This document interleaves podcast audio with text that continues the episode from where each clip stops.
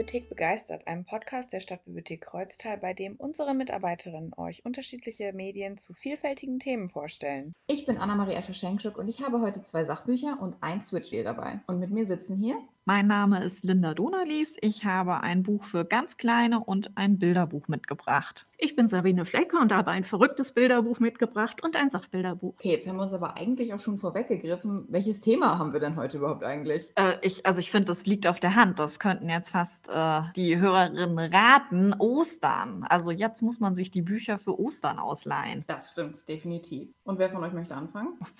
Reihe vor, kommt schon. Ich würde vorschlagen, wir starten mit den jüngsten.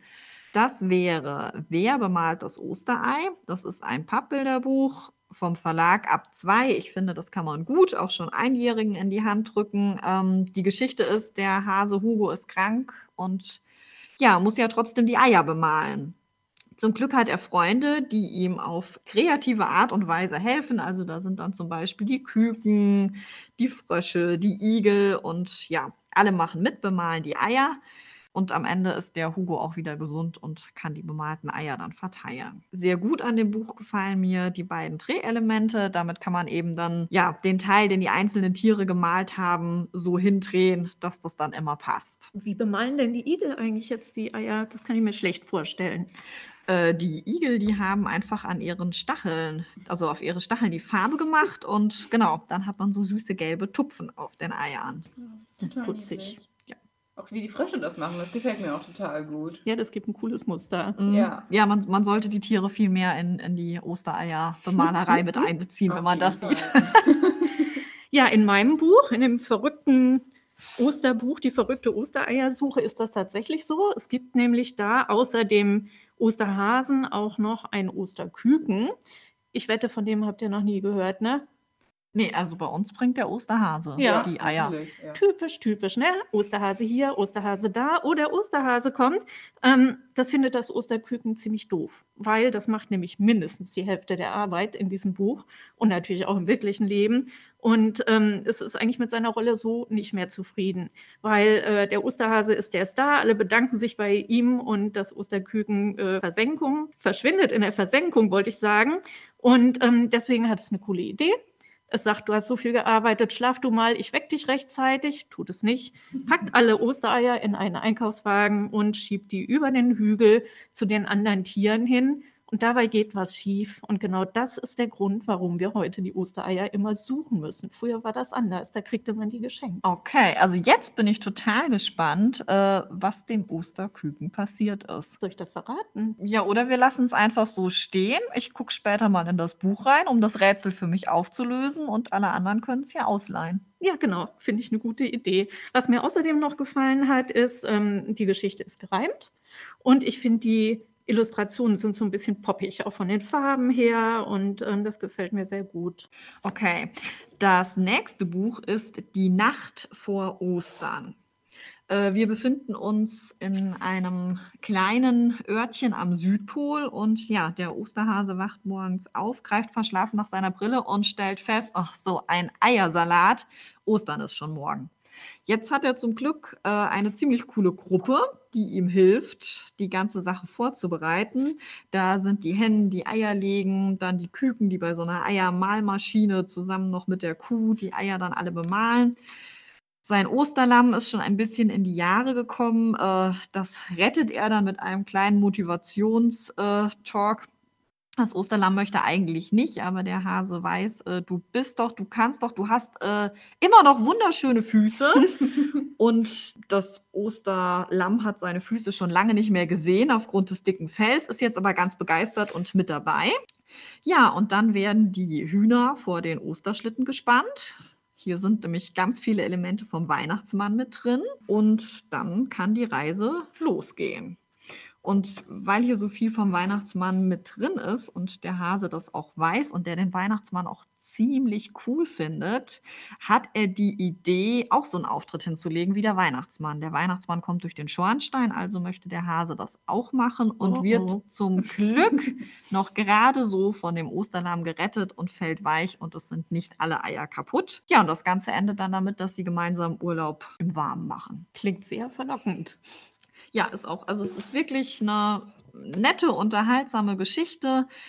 Man kann ganz viel auf den Seiten noch zusätzlich entdecken. Also der hat in sämtlichen Blumentöpfen Möhren eingepflanzt. Ähm, es gibt eine kleine Spinne, die immer wieder auftaucht. Und es passiert auch einfach ja ganz viel Quatsch, den man so nebenher dann sieht, wenn man so ein bisschen vom Hauptbild wegguckt. Also meine Kinder hätten garantiert hier auf die Ostereier-Bemalmaschine. Da wären die total drauf angesprungen. Ne, allein damit kannst du dich eine halbe Stunde beschäftigen. Ja, also ein Buch für, fürs Vorlesen und auch für Entdecker. Genau, und dann haben wir als nächstes ähm, das Switch-Spiel, das ich mitgebracht habe, und das ist Mario und Rabbits Kingdom Battle. Ist jetzt vielleicht nicht unbedingt so osterthematisch, aber es hat Hasen drin und deswegen finde ich eigentlich, dass es zählt. Und zwar geht es darum, dass ein großer Wirbelsturm das Pilzkönigreich in Aufruhr gebracht hat und Mario und seine Freunde müssen jetzt die Ordnung wiederherstellen, aber das schaffen sie halt nicht alleine, weil es dann doch relativ viel Arbeit ist.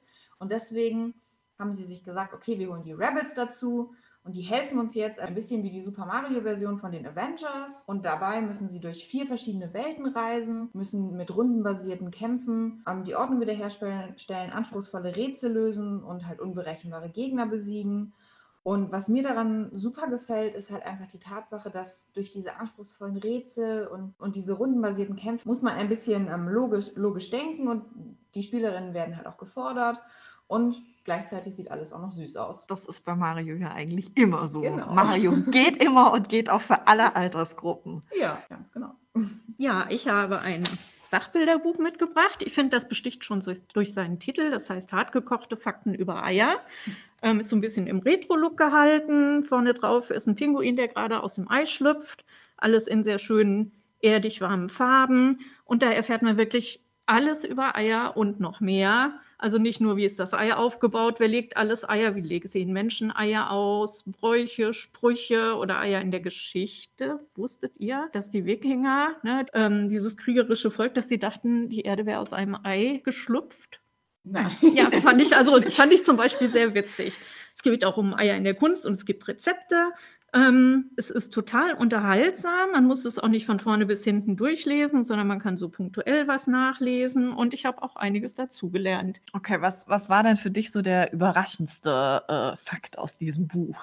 Eier im Weltraum. Ich meine, dann habe ich erst gedacht, äh, ich dachte, Leben im Weltraum ist noch nicht nachgewiesen. Es sind auch nicht wirkliche Eier. Also es sind äh, Gaseier, nennt man die, aus denen äh, Sterne entstehen können. Ah, also haben die Wikinger doch recht gehabt. Ja, im Prinzip schon. Schlaue Krieger. Ja. Genau, das äh, Sachbuch, was ich euch mitgebracht habe, beziehungsweise eins von den beiden Sachbüchern, ist einmal Happy Easter, die besten Eier zur Osterfeier. Und wie der Titel schon sagt, geht es darum, ähm, wie man Eier bemalt und wie man sie dekoriert. Und das kann man sowohl mit festen Eiern machen, als auch äh, mit Eiern, die ausgeblasen sind. Und dazu gibt es auch eine super Anleitung, was echt gut ist, weil ich keine Ahnung habe, wie man Eier ausbläst. Und dazu gibt es bebilderte Schritt-für-Schritt-Anleitungen zu den unterschiedlichen Techniken, zum Beispiel so natürlich färben mit Acrylspray, mit Lebensmittelfarbe und Reis. Und wusstet ihr, dass man Hamburger Eier machen kann? Nee. nee, aber das wäre mal so was ganz anderes. Ja, und zwar nimmt man dafür braune Eier und dann malt man so ein paar Tupfen oben und unten drauf, um halt diesen Hamburger Bann zu erstellen. Und dann macht man mit grünem Kreppband den Salat und die Tomate so ein bisschen und dann hat man ein Hamburger Ei. Man kann auch mit Glitzer arbeiten oder mit, ähm, mit aufgeklebten Platten Mosaike erstellen. Und dazu gibt es dann immer noch zusätzliche Deko-Ideen. Und es ist ähm, super auch für Leute wie mich, die überhaupt keine Ahnung von äh, Eier dekorieren haben.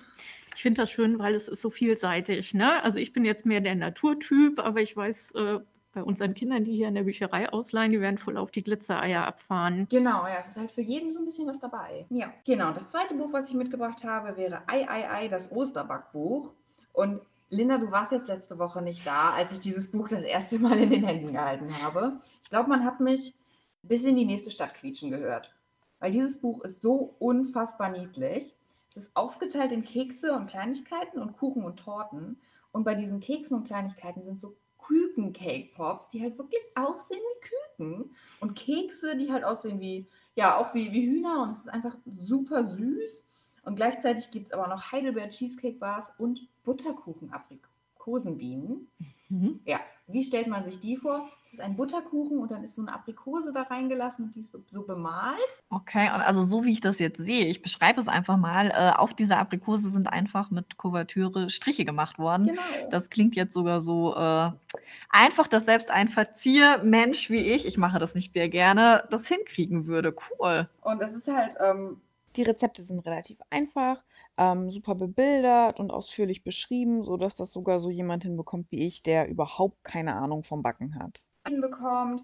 Ähm, viele Früchte, die verwendet werden, die gibt es aber tatsächlich im Moment noch gar nicht. Deswegen ist es vielleicht als Osterbackbuch dann ja nicht nur geeignet, sondern gleichzeitig auch als Sommer- oder Frühlingsbackbuch, weil es passt eigentlich immer, man kann das immer machen. Ja, Bienen gibt es ja auf jeden Fall im Sommer noch. Genau, und es ist äh, ja toll aufgemacht und bringt sogar mich dazu, noch mit dem Backen anzufangen. Ihr müsst jetzt ohne mich weitermachen. Ich habe nämlich Hunger. Das verstehe ich. Ja, aber wir, wir sind eigentlich auch fertig, oder? Genau, also das war alles, was wir mitgebracht haben. Und äh, wir hoffen, dass da auch was für euch dabei ist.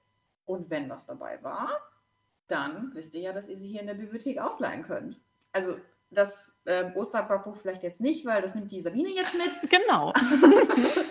Aber sonst alles schon. Ja, ja, die hartgekochten Fakten über Eier, da würde ich auch noch einmal kurz vielleicht reingucken, aber danach kann das dann auch jemand anders haben. Genau. Ich gucke vielleicht dann über deine Schulter drüber.